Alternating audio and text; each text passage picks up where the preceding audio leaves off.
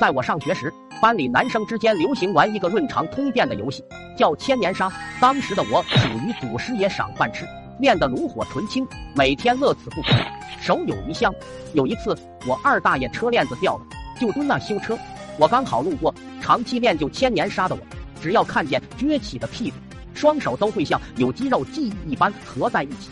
不管是道德的沦丧，还是人性的扭曲，没有丝毫犹豫，冲上去就是一下。只听“噗呲”一声，二大爷如脱了缰的野狗，往厕所奔驰。后来得知，原来我二大爷属于十男九痔的一员，跟了他二十年的一个光滑饱满还包浆的小伙伴破皮了。我从二大爷的眼神中看出了一丝解脱。后来当然是免不了一顿暴打。现在想想，要不是那顿打，我的天赋可能会发挥到极致。说不定能在肛肠科和耳鼻喉科成为泰山北斗。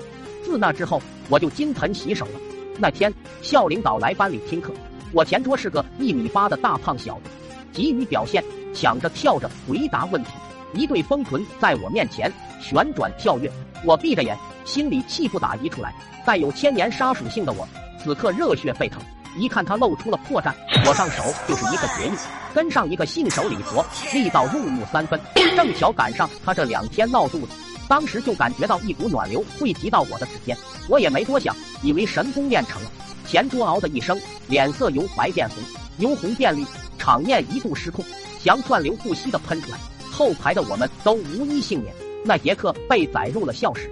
事情闹大了，老师把家长都叫来了学校，回家被一番教育后。去学校就再没见过前桌，听说转学了，想想还是挺后悔的。老话说得好，有些人一旦戳过就不在了。其实这个游戏当时我还是玩得窄，只局限于男生和男生之间。我们班有一个二货，女生都不放过，实属虎了点。我也曾偷偷告诫他别玩出格了。多年以后的同学会上，也没见着这个二货。听老班说，好像被判刑了。我听到震惊了好久，真是感谢我二大爷和我爹的阻挡，没让我走上一。